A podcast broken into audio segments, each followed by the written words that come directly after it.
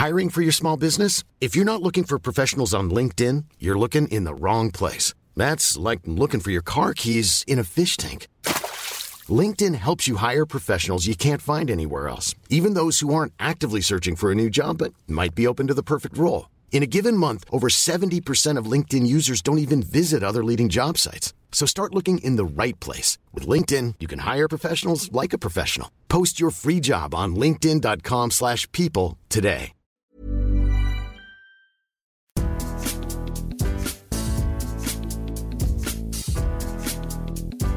Bonjour à tous, je suis Cyril Morin, journaliste à Eurosport. On est mercredi, on va parler mercato. Bienvenue dans Mercredi Mercato. Un mercredi mercato un peu spécial, euh, c'est quasiment la veille de Noël. On a décidé de vous faire le plus beau des cadeaux possibles. Martin étant en vacances, Julien étant forfait, on a sorti notre plus beau super sub. Il est surnommé le Monchi euh, d'ici, le Luis Campos d'Eurosport. C'est évidemment Maxime Dupuis, rédacteur en chef adjoint Eurosport. Salut Maxime, comment ça va?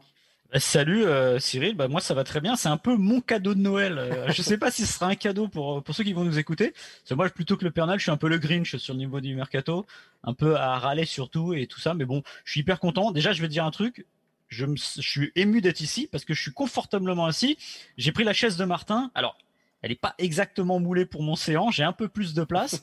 Le coup, je suis plutôt plutôt à l'aise. Je vais je vais essayer de, de tenir choc parce que je sais que Martin va nous écouter, donc il sera il sera sans concession sur ce que je vais dire. Alors, puisque Martin nous écoute, euh, on rappelle que la semaine dernière, la défaite au Merca Quiz de ma part euh, m'oblige à porter ce maillot. Euh, Martin m'avait demandé de mettre le plus vieux maillot que j'avais en stock. Le plus vieux, si je suis très sincère avec vous, c'était un maillot de Newcastle. Si je suis encore plus sincère avec vous, je ne rentre même pas un bras dedans. donc voilà, le maillot de France 98. Floqué Didier Deschamps, on va l'enlever juste après le sommaire. Maxime, de quoi va-t-on parler dans ce mercredi mercato? Eh ben, on va commencer par parler euh, du Paris Saint-Germain, parce qu'évidemment, un mercato sans Paris Saint-Germain, c'est pas vraiment un mercato. On va parler de Julian Draxler et évidemment le boulet entre guillemets économique qu'il est devenu pour le PSG. Il joue peu, il est en fin de contrat et le problème, c'est que le PSG a besoin de vendre. Comment faire et quel avenir euh, pour Julian Draxler euh, hors du PSG, évidemment? La deuxième partie de l'émission, on ira parler d'un club qui est en très très grande difficulté en Angleterre, Arsenal pour se rendre compte que finalement, sur les 4-5 dernières années écoulées, Arsenal a perdu énormément euh, dans le mercato et on verra notamment que le choix des recrues n'a jamais été très très très intelligent. Et enfin, pour vous qui êtes fidèles de l'émission et notamment de la nuit du mercato qui clôture évidemment chaque session mercato, vous êtes habitués aux carnets de notes de la Ligue 1 qui sont faits par Cyril et Martin. Et ben moi, comme j'étais là, j'ai décidé de venir à la fin du premier trimestre et de regarder un peu où en était euh, l'évolution de chacun et de vérifier si les notes étaient bonnes. Donc, on va tout simplement réévaluer ou peut-être euh, abaisser certaines notes qui avaient été données euh, au regard de ce qui s'est passé lors de la première partie de la saison. Voilà pour ce mercredi mercato. Petit rappel, mercredi mercato est un podcast à retrouver tous les mercredis, comme l'indique son nom, euh, en période de mercato sur toutes les bonnes plateformes d'écoute. Spotify, Acast, Apple Podcast. Vous nous notez, vous commentez, vous partagez, et tout ça pour faire grandir la communauté mercato. Et si parce que c'est Noël, vous avez envie de voir nos bobines, il suffit d'aller sur eurosport.fr pour voir tous les meilleurs moments de l'émission. Maxime, on va commencer tout de suite avec le Paris Saint-Germain et le premier sujet. Julian Draxler est-il invendable? Julien Drexler arrive en fin de contrat au Paris Saint-Germain et Julien Drexler aura bien du mal à être vendu évidemment par le PSG puisque les clubs le savent désormais. Il suffit d'attendre le 30 juin pour l'avoir euh, gratuitement et potentiellement euh, bah, un petit rabais, peut-être lui mettre une petite prime à la signature. Donc en gros, euh, le PSG se retrouve dans une situation qu'il connaît déjà, qu'il a déjà connue avec euh, Edinson Cavani, c'est-à-dire qu'un joueur arrive à la fin et que bah, euh, ils auront payé assez cher pour l'avoir. C'était 37 millions plus 5 avec les bonus et il va partir pour zéro. Et je sais pas ce que tu en penses Cyril, mais il faudrait vraiment, vraiment, vraiment un miracle pour tirer de l'argent sur lui. On sait que le PSG avait essayé euh, avec Cavani l'année dernière, avec Leonardo, d'essayer de, de, de, prendre 10 millions à l'Atlético. L'Atlético n'avait jamais cédé parce que c'était absolument pas dans son intérêt. Donc là, on a quand même du mal à voir euh, le PSG faire une petite, euh, non pas une plus-value, mais limiter la, la, la, la moins-value sur le joueur. Disons que dans le cas Draxler, ça aurait déjà été un petit miracle euh, il y a quelques mercato.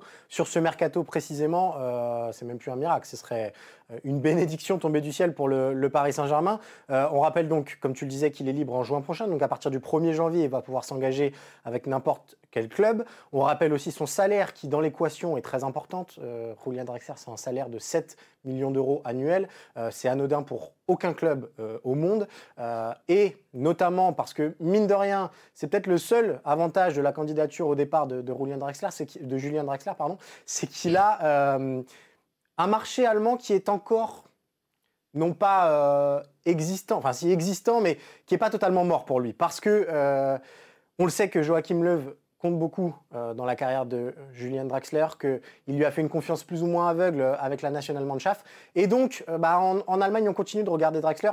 Pour autant, et on, a posé la question à nos collègues allemands, actuellement, aucun club allemand ne peut se permettre de payer Draxler cet hiver. Et donc, on se dirige très, très nettement sur un départ libre en juin prochain et surtout sur, Maxime, un, un immense gâchis concernant Draxler et son passage au Paris Saint-Germain.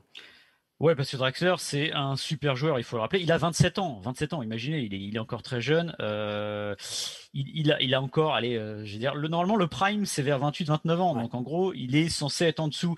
Euh, le problème avec Draxler, c'est que je pense que, la, entre guillemets, la faute est partagée. C'est-à-dire que le PSG euh, s'est acheté Neymar et Mbappé. Évidemment, quand on a Neymar et Mbappé, il y a un peu moins de place pour Julian Draxler. Mais après, je pense que lui aussi a un petit peu laissé couler. C'est-à-dire que on sait que la vie à Paris est plutôt sympa, que c'est un club qui est plutôt bien organisé, qu'il y a 7 millions qui tombent euh, dans, les poches euh, tous les ans. Bah, aujourd'hui, euh, Julian Draxler, est-ce qu'il aurait intérêt, est-ce qu'il aurait eu intérêt à aller ailleurs? Et j'ai envie de dire, est-ce qu'aujourd'hui il a encore intérêt à aller ailleurs? Vous lisez aujourd'hui l'équipe de mercredi ou un article sur Draxler où il explique que a priori le joueur serait pas contre une prolongation. En fait, ça dit tout du, du, du, du, piège qui s'est refermé sur Paris et qui se referme souvent sur le Paris Saint-Germain parce que la structure des achats du PSG, c'est simple. Les clubs en face savent que le PSG a de l'argent, les joueurs savent que le PSG a de l'argent, donc le PSG est souvent obligé de mettre un peu plus au pot que les autres. Pour les joueurs, c'est pareil pour les attirer. Et à l'arrivée, ben, un joueur qui se retrouve sur le banc se dit bon bah finalement le chèque est pas mal. Voilà. Après, on peut pas s'empêcher de penser que Drexler, pour lui, pour sa carrière, c'est quand même pas terrible parce qu'il y a mieux à faire. Souvenez-vous, à l'Euro 2016, il était très bon. C'est un joueur, un, récurrent de la Nationalmannschaft. C'est pas n'importe qui, c'est un super joueur. Donc voilà. Aujourd'hui, ce qui est un peu triste, je suis presque plus triste pour le joueur que pour le club parce que bah, il est quand même en train un peu de gâcher sa carrière. Cette année, il a joué, je crois, 8 matchs pour l'instant. C'est ridicule. Ouais. Même au total, euh, on est quasiment à 150 matchs pour Drexler sous le maillot du Paris Saint-Germain. Euh, ses stats, c'est 22 buts et 32 passes, donc c'est pas euh, complètement à côté de la plaque, mais c'est presque pas suffisant. Surtout, moi, il y a une vraie déception, c'est qu'on se souvient de ces six premiers mois qui avaient été excellents, des débuts très réussis en Ligue 1.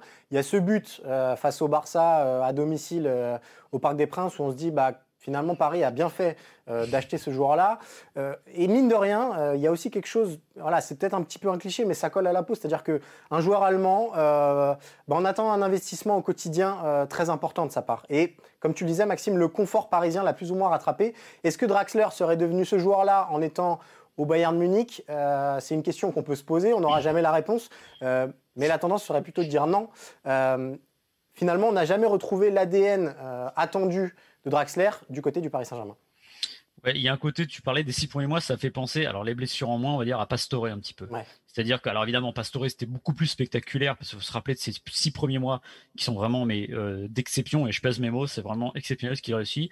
Et puis après, il rentre dans le rang petit à petit, il y a les blessures, mais surtout, on sent qu'il y a un petit manque de combat. Et c'est marrant, tu parlais des Allemands, là, on fait toujours, on va faire des, clichés. On l'appelle Julian Draxler, bah, il a un côté un peu, voilà, c'était un peu plus, euh, je veux dire, il s'est laissé euh, prendre par le tempo, gentiment, etc. Et euh, voilà, il est tombé là-dedans. Et Paris, je pense que ça n'aide pas parce que c'est un effectif pléthorique et euh, que bah, une fois que vous êtes derrière dans la hiérarchie et surtout quand c'est Neymar et Mbappé qui arrivent, bah, c'est assez compliqué de, retrouver le devant de la scène. Donc il s'est retrouvé dans cette situation-là, il a laissé couler parce que encore une fois le salaire était plutôt pas mal, que la vie au PSG est plutôt pas mal et que finalement euh, il a perdu des années pour moi footballistiquement, mais dans l'absolu, qu'est-ce qui lui reste comme option aujourd'hui? C'est soit il prolonge avec le PSG ça semble peu, peu probable, mais au pire, il gagnerait pas mal d'argent parce qu'il ne prolongerait pas plus pour rien. Soit il se retrouve dans un autre club, et finalement, on peut dire qu'il n'a que 27 ans, qu'il va sûrement y avoir une belle prime à la signature parce qu'il est parti libre, et qu'il repartira potentiellement sur un autre rythme. Donc voilà, il s'est laissé un peu aller pendant des années. Maintenant, lui, la, clé, elle est pour lui. Mais le PSG va sûrement perdre beaucoup dans, cette non-transaction, on va dire, de départ. Et le PSG n'a pas besoin de ça pour le coup. Julien Draxler, euh, très compliqué à vendre. Il y a d'autres candidats au départ euh, au Paris Saint-Germain. Euh, Leandro Paredes est fréquemment cité. il y a le Parisien aujourd'hui qui parle éventuellement d'Idrissa Gueye. Pourquoi Paris doit vendre cet hiver bah, C'est un petit peu euh, un marronnier dans les mercatos. C'est qu'à chaque début de mercato, Paris doit faire rentrer des sous. Euh, l'équipe chiffrait ça entre 40 et 60 millions d'euros pour équilibrer le budget sur la saison. Le mercato d'hiver euh, va être une opportunité, même si ça va être très très compliqué de vendre parmi ces trois joueurs-là.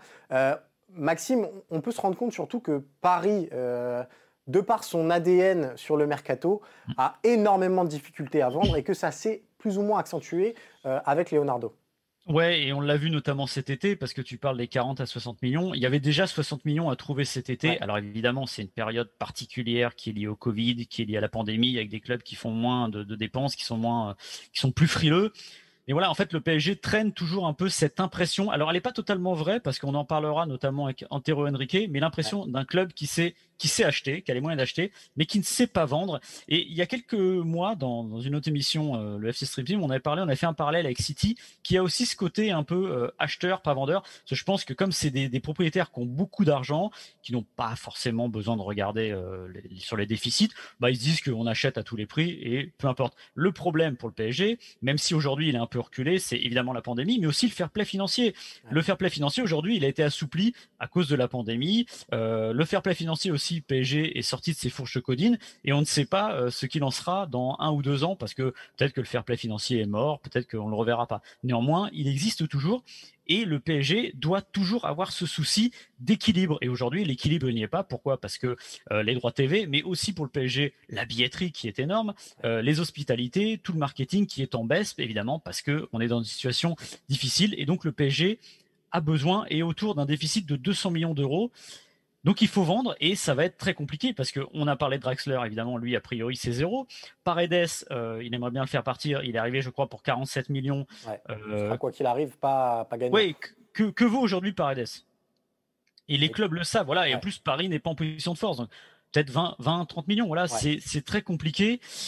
Et le PSG sait qu'il ne peut pas déraper indéfiniment. Et c'est depuis, on va dire, c'est depuis, on revient toujours à ça, l'arrivée de Neymar et Mbappé qui lui a demandé une exigence XXL au niveau euh, des ventes. Et pour l'instant, il faut le dire, le PSG ne rentre pas dans les clous là-dessus. Et c'est aussi pour ça que cet été, le PSG a attendu le dernier moment pour acheter, ou du moins se faire prêter des joueurs, parce que le PSG ne pouvait pas faire autrement, tout simplement. Ça paraît surréaliste de dire ça, mais c'est ainsi. Pourtant, euh, Maxime, euh, tu, m'offres une transition rêvée. On a quand même l'impression que, effectivement, le transfert de Neymar et Mbappé a défini euh, la politique du PSG sur les années à venir dans le mercato. Mais on a quand même l'impression que Paris a perdu au change uniquement dans le sens des départs, puisque on ne va mm. pas le redire ici, Leonardo a permis à Paris d'avoir des recrues euh, très intelligentes et qui apportent sportivement.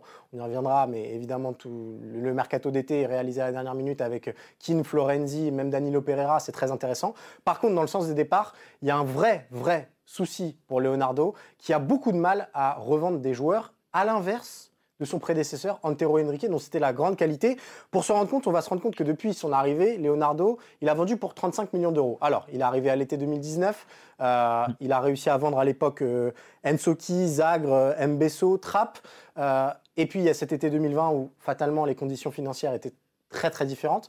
Il n'empêche, quand on compare avec Antero Henrique, arrivé en 2017, qui en l'espace de deux ans a vendu pour 271 millions d'euros. Et surtout, euh, ce qui est très intéressant à noter là-dedans, c'est les profils des joueurs qui ont été vendus euh, par Antero Henrique. J'en prends trois Pastore, Aurier, euh, Guedes, je peux même rajouter Letiti, Augustin et Diaby, c'est-à-dire que c'est des joueurs soit qui n'étaient plus désirables au Paris Saint-Germain et qui avaient une valeur marchande, mais qu'il fallait réussir à revendre à perte, mais il n'empêche que vendre Pastore pour 25 millions d'euros, mm. c'est quand même un très joli coup rétrospectivement. pareil pour Aurier à 25 millions d'euros. Et s'appuyer sur voilà, une, une capacité à former des titis euh, qui est reconnue au niveau européen. Le vivier parisien, il est connu de tous. Euh, bah voilà, revendre Augustin euh, plus de 15 millions d'euros. Quand on voit ce qui se passe aujourd'hui à Nantes, c'était plutôt un très joli coup. Cet ADN-là, Leonardo ne l'a pas du tout. Non, et alors si je devais être un peu, comment dire, trouver des circonstances atténuantes à Leonardo, je dirais qu'il arrive en 2019 et qu'il hérite d'une situation finalement, parce que si Cavani ou Thiago Silva n'ont plus qu'un an de contrat euh, à donner au PSG, bah c'est pas forcément de sa faute. Alors évidemment, il pouvait les prolonger, mais les prolonger finalement c'est pas vendre. Donc en gros, ça ne change pas tellement le problème. Avec le recul, on se rend compte que Antero Henrique, euh, il faut toujours juger avec un peu de recul. C'est toujours compliqué à chaud. Bon, ça n'a pas été le meilleur directeur sportif de l'histoire du PSG, ça on en est euh, persuadé. Mais au niveau comptable, tout simplement, euh, c'est pas si mal parce que Guedes était acheté 30, il est vendu 40, donc ça ça fait plus 10. Un Lucas Moura aussi acheté 40, c'était cher. Lucas Moura qui a toujours eu il a toujours été entre deux au PSG, n'empêche qu'il est vendu 28 millions euh, à Tottenham. Donc c'est quand même pas si mal et euh, il avait au moins ce souci, on va dire, comptable. Et j'ai envie de dire qu'aujourd'hui, finalement, euh, peut-être que le directeur sportif parfait entre guillemets pour le PSG, ce serait Leonardo pour séduire les joueurs et Antero Henrique pour les revendre finalement, parce que c'est quand même à mettre à son crédit. Et aujourd'hui, le PSG aurait bien besoin de cette fibre vendeuse qu'avait Antero Henrique. C'est une des raisons qui fait que Leonardo n'est pas si euh, intouchable que ça au Paris Saint-Germain. On se souvient de, récents articles de presse qui mentionnaient évidemment la situation de Thomas Tuchel, mais aussi celle de Leonardo qui, mine de rien, a la pression des, actionnaires parisiens parce qu'il va falloir vendre et parce que Leonardo bah, va devoir peut-être un petit peu forcer sa nature pour rentrer dans les clous financiers et pour euh, permettre au Paris Saint-Germain de se donner un petit peu d'oxygène dans les caisses. Maxime euh, on va passer dans un autre club où la soupe est bonne, si tu me passes l'expression. On va parler euh, du club d'Arsenal en crise, 15e euh, de Première Ligue, éliminé de la League Cup face à une équipe Bad City et dans une situation euh, un peu piteuse. Il y a beaucoup de problèmes structurels à Arsenal, indépendants entre guillemets de, l'équipe première, mais on a eu l'impression quand même depuis allez, 5 ans que la situation d'Arsenal ne s'est pas améliorée grâce au mercato, alors que c'est normalement le, le levier principal euh, que permet le mercato. Depuis 2016, donc depuis 4 ans, Arsenal a dépensé presque 600 millions d'euros, 592 au total, euh, pour une liste de joueurs. Alors, euh, on, va s'attarder un peu après sur les plus marquants, mais je vous fais une longue liste comme ça. Holding, Perez, Mkhitaryan, Torreira, Socratis, Leno, Kieran Tierney, Pablo Mari, Runarsson, tous ces joueurs sont des joueurs d'Arsenal ou passés par Arsenal. Ils ont coûté de l'argent et ils ont presque rien rapporté sportivement euh, aux Gunners. Ouais, la, descente, la descente aux enfers d'Arsenal, enfin j'exagère, mais elle a commencé un peu au moment où euh, l'Emirates a, dû sortir de terre. C'est-à-dire qu'il a fallu faire un peu plus d'économie, faire un peu plus attention. Et euh, petit à petit, bah, ça a descendu un peu, l'âge d'or, Henri, des Français, etc ça a dévalé la pente. Euh, Wenger a terminé difficilement et depuis on se rend compte que c'est pire. Pour être honnête, quand tu m'as donné le chiffre de 592 millions d'euros au début, euh, je me suis dit c'est pas possible, il y a une erreur. Voilà. Eh ben non, il n'y a pas d'erreur et c'est assez fascinant parce que comme tu le dis, c'est euh, un amoncellement de, mauvais choix qui est dû évidemment à la direction sportive, mais aussi sûrement à ce qui se passe sur le terrain, c'est-à-dire qu'il y a un cercle vicieux qui est total. la défaite face à City représente ça, et surtout cette 15e place d'Arsenal qui dit que le club aujourd'hui joue le maintien avec 8 défaites en championnat déjà. Donc c'est assez catastrophique. Tu as parlé de ces joueurs-là et on s'est fait un petit top 5, on va dire, euh, on aurait pu peut-être en mettre d'autres, c'était pas évident, mais des mauvais choix d'Arsenal sur le front des mercatos. Euh, on va commencer peut-être. Il y, en a, il y en a un déjà, avant de présenter le top 5, Maxime, qui est hors classement, euh, qui est même hors groupe d'Arsenal actuellement, qui est pourtant le plus gros salaire de l'effectif, c'est évidemment Mesut Özil. Euh, un peu inclassable Mesut Özil parce qu'il a apporté sportivement quand même. C'était un choix fort à l'époque, il a coûté très cher, il continue de coûter très cher. Mais il n'est pas dans la situation des 5 qu'on va vous présenter, qui pour le coup répondent à des logiques différentes, mais on a du mal à lire où veut aller Arsenal avec ces cas-là. Le premier, et c'est le plus évident actuellement, puisque la situation risque de se décanter au mercato d'hiver, c'est le cas William Saliba, acheté 30 millions d'euros, mais qui n'a toujours pas joué avec l'équipe pro d'Arsenal. Non, c'est assez fou comme situation parce qu'on a l'impression que c'est un achat d'avenir. C'est-à-dire, il y a l'achat Fofana à Leicester qui joue tout de suite, mais au moment où Leicester le fait, on peut se dire, bon, bah, ils vont le laisser mûrir, etc. Ce que fait finalement, enfin, ce qu'a essayé et espéré euh, Arsenal avec Saliba, Saliba, c'est 30 millions. Et en gros, le club en est déjà à se dire, qu'est-ce qu'on va en faire? Alors, il y a sûrement des soucis qui dépassent peut-être le terrain parce que c'est pas normal d'être dans cette situation-là euh, avec un joueur aussi jeune à ce moment-là mais c'est quand même assez lunaire et c'est très représentatif de ce qui se passe à Arsenal, c'est-à-dire c'est des achats qui ne servent à rien. Et là, on est encore une fois, moi je le dis euh, tout à l'heure, tu en parlais, je, suis désolé de répéter, 592 millions. C'est complètement dingue. Et là, c'est 30 millions. Allez hop, dans la nature, sans se dire, bon les gars, on va peut-être faire attention à lui, on va peut-être essayer de faire quelque chose.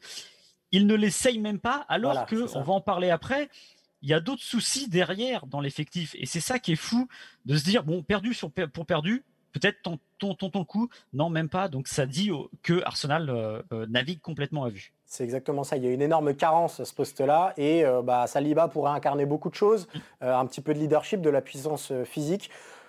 Euh, Arteta semble le laisser de côté. Il y a un autre joueur, euh, bon, Arteta le laisse pas de côté, mais qui lui met du temps à lui donner sa chance, aussi parce qu'à chaque fois qu'il joue, il ne répond pas spécialement euh, aux attentes. C'est évidemment Nicolas Pepe, payé l'été dernier 80 millions d'euros. Alors, on ne va pas juger tout de suite la carrière de Nicolas Pepe. Il va falloir lui donner encore un petit peu de temps pour se faire au football anglais.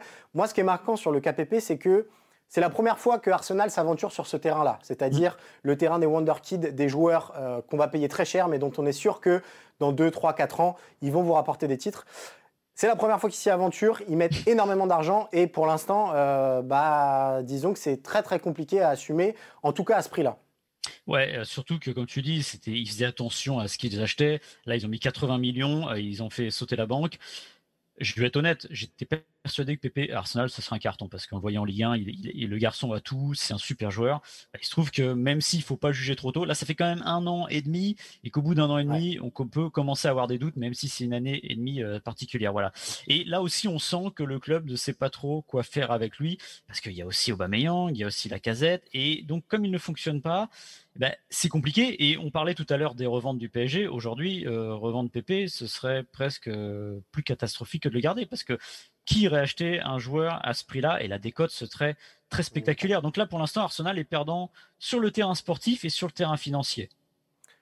sur, euh, tu m'offres une transition rêvée parce que là, sportivement et financièrement, deux hommes très très lourd niveau salaire à Arsenal c'est David Luiz et Willian qui ont peut-être considéré euh, le club d'Arsenal comme une pré-retraite euh, en or. Euh, rappel quand même sur, David Luiz qui a coûté 8 millions d'euros, je crois. Donc le, transfert en tant que tel ne coûte pas très cher, mais il y a un énorme salaire qui est de 7 millions d'euros à l'année, je crois. Et Willian cet été qui a signé pour 3 ans contre salaire et prime de signature incluse 39 millions d'euros pour des performances qui sont assez catastrophiques depuis le début de saison. Ouais, là, on est vraiment dans l'ordre du symbole, tu le disais. Euh, c'était des joueurs de Chelsea, des joueurs euh, importants de Chelsea. On sent, on a l'impression quand même que, euh, je suis pas bien, bien placé pour le savoir, pour adorer cette ville-là, que la vie à Londres est plutôt agréable et que tant qu'à faire, tant qu'à changer de club, autant, autant ne pas déménager. Et ça va pas faire plaisir aux supporters d'Arsenal, mais ça donne l'impression que bah, Arsenal, c'est la maison de retraite, entre guillemets, des anciens joueurs de Chelsea. Voilà, bon, Chelsea, on n'est plus assez bon pour Chelsea. On va essayer de se recaser Arsenal c'est l'impression que ça donne et surtout les faits ne, ne disent pas autre chose. Donc ça va aussi, là encore une fois, on était tout à l'heure sur Saliba qui est trop jeune, payé trop cher et il n'arrive pas à être intégré. Là on est sur des joueurs sans doute trop vieux qui ont possiblement leur carrière derrière eux et qui sont venus à Arsenal pour essayer de continuer de prolonger leur vie en première ligue. Et c'est pas un cadeau pour les Gunners. Les deux premiers, Maxime, euh, ils sont symboliques peut-être de, la perte de niveau global euh, de ces Gunners. Le deuxième, euh, c'est Mustafi, défenseur central, acheté 41 millions d'euros. Mm. À l'heure actuelle, il est encore dans le top 20 des défenseurs centraux les plus chers de l'histoire. Est-ce qu'il fait partie seulement du top 50 des meilleurs défenseurs centraux actuels au monde? C'est même pas sûr. donc voilà, Mustafi, il, coche cette case de joueur, bon joueur possiblement, surpayé, mal utilisé sportivement, en crise de confiance assez nette et qui bah, coûte des points à Arsenal et coûte des sous à Arsenal. Ouais, exactement. Et d'ailleurs, on révèle pas encore le premier, mais c'est un peu du même ordre. C'est-à-dire que c'est des bons joueurs euh, qui sont payés très cher. Là, c'est 41 millions d'euros et qui ne sont globalement pas au niveau. Et là, pour le coup, euh, Mustafi arrive euh, libre. Euh, ça va être a priori perdu, hormis si encore une fois il y a un miracle hivernal. Mais encore une fois, l'époque, la période ne se prête pas aux cadeaux des clubs et je serais très étonné qu'un club vienne dire bon, bon on vous file 5 millions, 10 millions. Non, non, on va attendre gentiment le mois de juin, on le récupérera pour qu'il se remette d'aplomb aussi. Et c'est aussi lié encore une fois à Saliba, c'est-à-dire qu'à un moment, euh, peut-être qu'il faut tenter Saliba. Voilà, tout simplement, ça ne marche pas. Arsenal, entre guillemets, aujourd'hui, c'est l'urgence, perdu pour perdu. Il bah, faut peut-être tenter des choses, essayer de régénérer tout parce que honnêtement, on ne sait pas combien de temps Arteta ça peut durer dans cette situation-là. Bah, peut-être autant qu'il euh, tente quelque chose pour sauver sa tête, parce que là, c'est compliqué. Comme tu dis, Mustafi, aujourd'hui, c'est évidemment plus l'avenir d'Arsenal, donc euh, il faut mettre un grand coup de pied dans, la fourmilière. Le premier, euh, c'est un petit peu le symbole ultime de, cette euh, dégradation sportive euh, accumulée avec le temps à Arsenal. C'est le capitaine, c'est le symbole de cette équipe à la dérive.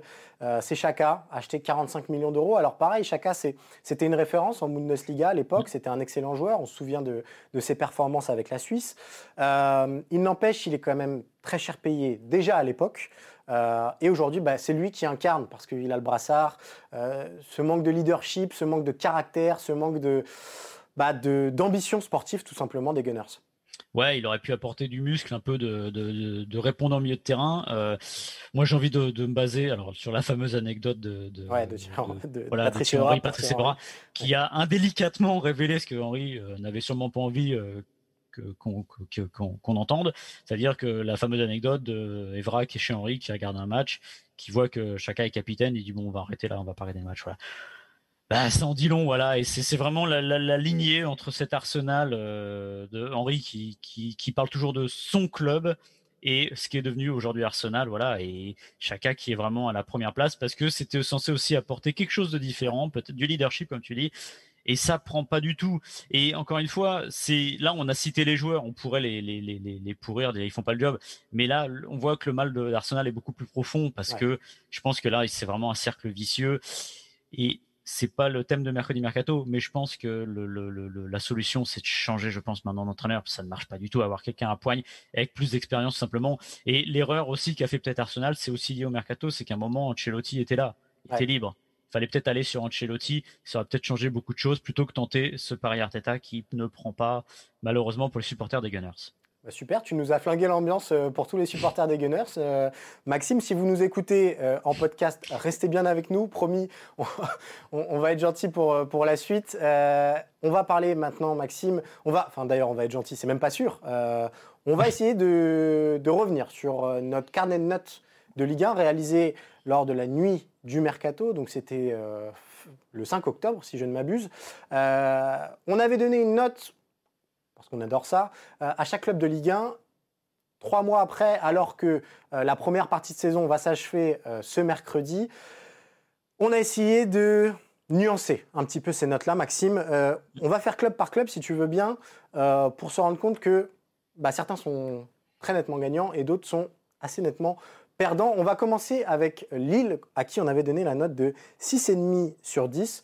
Euh, sans surprise, on va augmenter cette note-là parce que Lille, encore une fois, grâce à Luis Campos, a fait un super boulot. On a décidé de mettre la note de 8 sur 10 à Lille. Pourquoi? Parce que bah, Bourak Ilmaz libre, euh, je ne sais pas s'il y a un meilleur coup euh, de l'été en Ligue 1. Et parce que Botman a 8 millions d'euros, bah, on se rend compte que c'est vraiment canon canon. Ouais, et ce, mercato, bah, il est, il est, j'allais dire, non pas sanctionné, mais euh, célébré avec le classement de Lille qui est sur les hauteurs du championnat.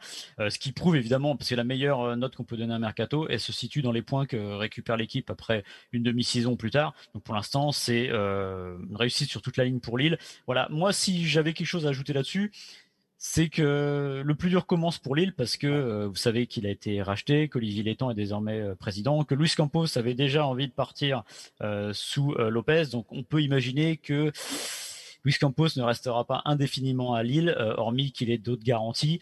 Voilà, donc on espère finalement pour Lille que ce mercato réussi n'est pas le dernier d'une longue série parce que Lille avait trouvé une forme d'équilibre dans le jeu, ces jeux attrayants, euh, football léché et en plus des résultats. Donc ce qu'on leur souhaite, c'est que ce 8 euh, bah, soit pas le dernier qu'on ait à donner au LOSC euh, dans les années à venir. Le club suivant, euh, c'est un gros mea culpa, Maxime, parce qu'à l'époque, on avait donné la note de 4 sur 10 au mercato de l'Olympique lyonnais.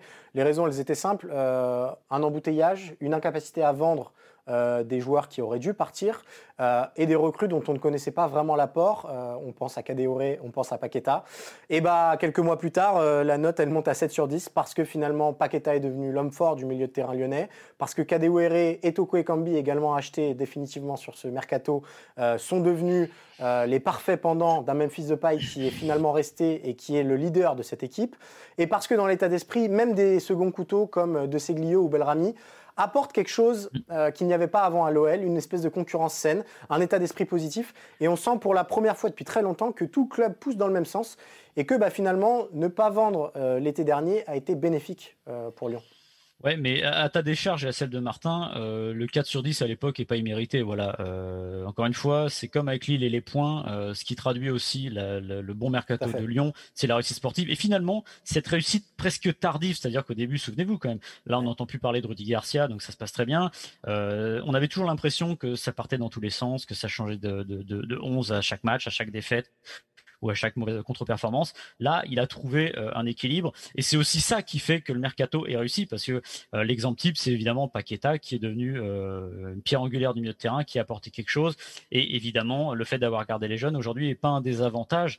Donc voilà, c'est aussi ça et je pense que c'est le à mettre au crédit des recruteurs, mais aussi de Rudy Garcia d'avoir trouvé la, bonne, la bonne formule.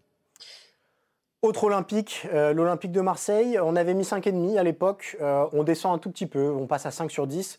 Euh, pourquoi? Bah Parce qu'il y a un joueur qui pose encore question, Maxime, c'est Luis Enrique. acheté quand même 8 à 10 millions d'euros quand même. Donc voilà, un investissement financier, quand on se souvient des comptes de l'Olympique de Marseille, assez important.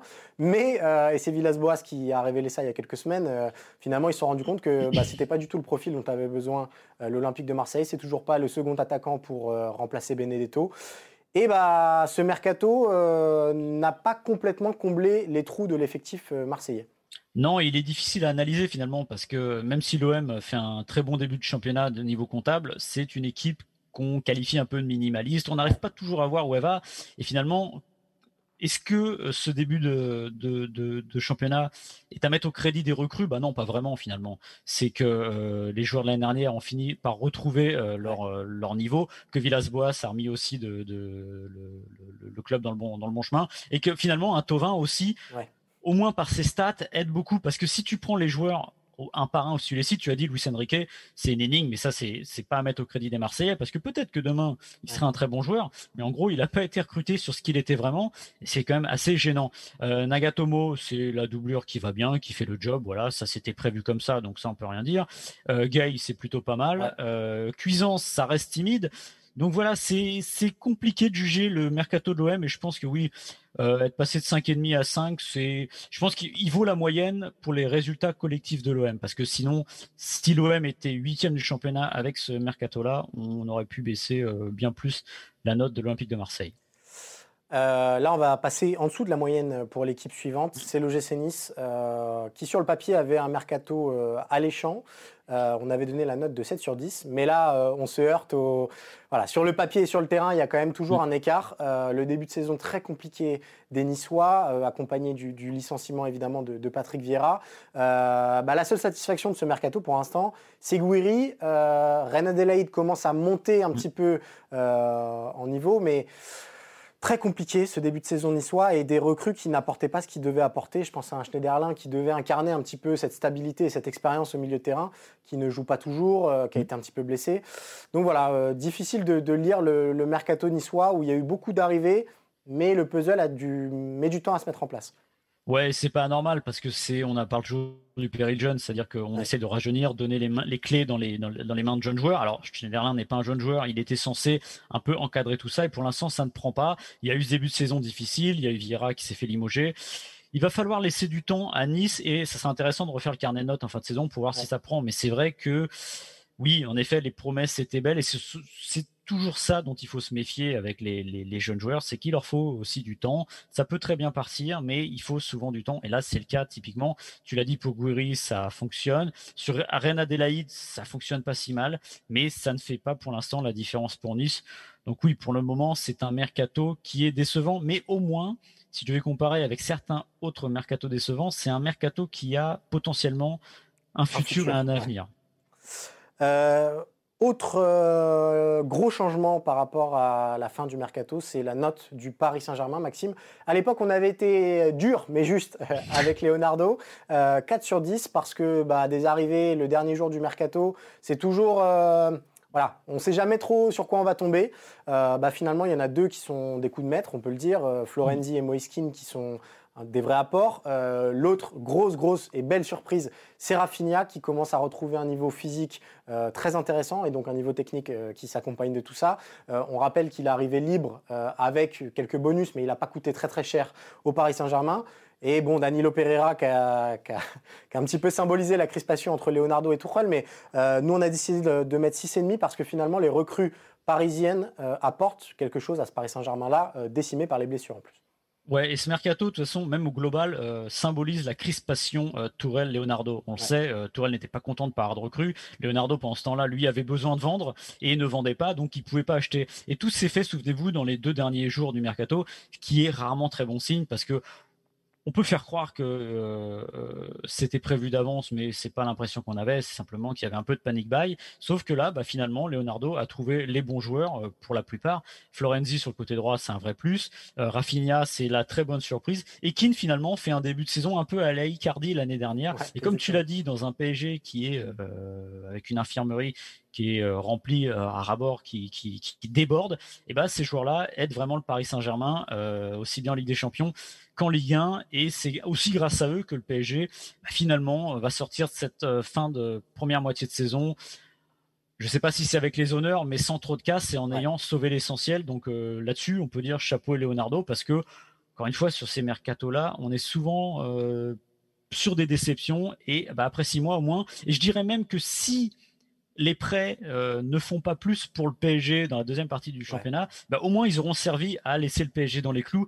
Et c'était sans doute ce qu'il fallait à ce Paris Saint-Germain, là, après euh, un début de saison très compliqué. Vous savez, il y a le Final 8. Tout le monde est fatigué, donc au moins ça aura servi à ça. Dernier club, Maxime, euh, c'était la meilleure note de notre euh, carnet de notes euh, avec Lens, qu'on avait très bien noté et qu'on continue de très bien noter. c'est Rennes, 8 sur 10. on avait donné 8 sur 10 parce que le mercato rennais semait des promesses très intéressantes, garder Kamavinga et ajouter beaucoup d'expérience, ajouter aussi des promesses, je pense à Doku notamment. voilà, c'était un mercato intelligent, mais le début de saison rennais, il y a deux lectures possibles. Il y a la lecture en Ligue 1 où ça a été très bon avant le début de la Ligue des Champions beaucoup plus compliqué après. Et là, on commence à retrouver un petit peu plus de sérénité du côté de, Rennes maintenant que la Ligue des Champions est terminée.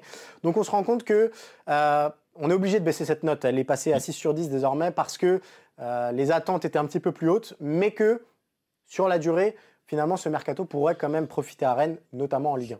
Ouais, et moi j'ai envie de privilégier, comme tu l'as dit, la lecture Ligue 1, parce que, encore une fois, on savait que la Ligue des Champions, ce serait compliqué de toute manière. Il y avait un groupe qui paraissait abordable sur le papier. il y a peut-être des coups à jouer. Il y avait sûrement un peu mieux à faire, mais Rennes, comme d'autres clubs de, qui découvrent la Ligue des Champions, bah, a payé pour apprendre. Voilà. Ça a pompé beaucoup d'énergie au Stade Rennais, et d'ailleurs, c'est fascinant de voir la, la, trajectoire de Rennes avant la Ligue des Champions, après et pendant, voilà, tout simplement. Donc ça, c'est logique. Maintenant, moi j'ai envie d'être, euh, comme tu dis, on était obligé de baisser la note mais je trouve que le 6 est euh, normal. Pourquoi? Parce que moi, ce que j'ai aimé dans ce mercato, au moins pendant qu'après, c'est-à-dire qu'il y avait de l'ambition. C'est-à-dire qu'on est souvent à dire que les clubs de français manquent d'ambition, et ne serait-ce que des fois voir les noms qui étaient euh, sur le papier des, des Rennais, notamment il y avait eu Godin à un moment, ben on se dit c'est marrant, ils tentent ça. Donc moi j'ai envie d'être d'être euh, dire sympa avec le mercato Rennais parce que j'aime bien ce qu'ils ont fait. Je pense que ce club et euh, notamment les joueurs qu'ils ont recrutés ont de l'avenir et qu'il y a eu cette petite parenthèse Ligue des Champions qui est pas évidente à gérer, j'allais dire dans les têtes et physiquement. Et je pense que c'est vraiment à la fin qu'on verra ce qu'il a donné. Mais je suis toujours très optimiste pour ce mercato. Comme un joueur comme Martin Terrier, je suis persuadé qu'un joueur comme Martin Terrier va finir par trouver sa place et qu'on dira après coup que c'était euh, une superbe idée de, l'acheter à Lyon l'été dernier. Voilà donc pour la réévaluation du carnet de notes euh, des mercatos de, Ligue 1. Euh, Maxime, la fin de ce mercredi mercato spécial. Euh, c'était mon cadeau de Noël avant l'heure, je, dois le dire, de t'avoir parmi nous dans cette émission. On vous rappelle que mercredi mercato est à retrouver en podcast tous les mercredis pendant la période du mercato. On sera là mercredi prochain, évidemment. Donc abonnez-vous, partagez, commentez, notez-nous pour agrandir cette communauté mercato. Et sinon, pour retrouver les meilleurs moments de l'émission, rendez-vous sur eurosport.fr. D'ici là, on vous souhaite évidemment à tous un joyeux Noël et on vous dit merci beaucoup pour votre fidélité. Salut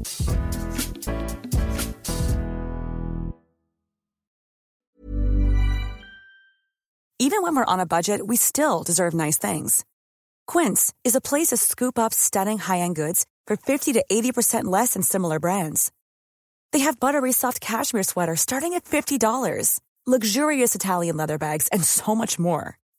Plus, Quince only works with factories that use safe, ethical, and responsible manufacturing.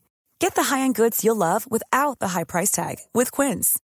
Go to quince.com slash style for free shipping and 365-day returns.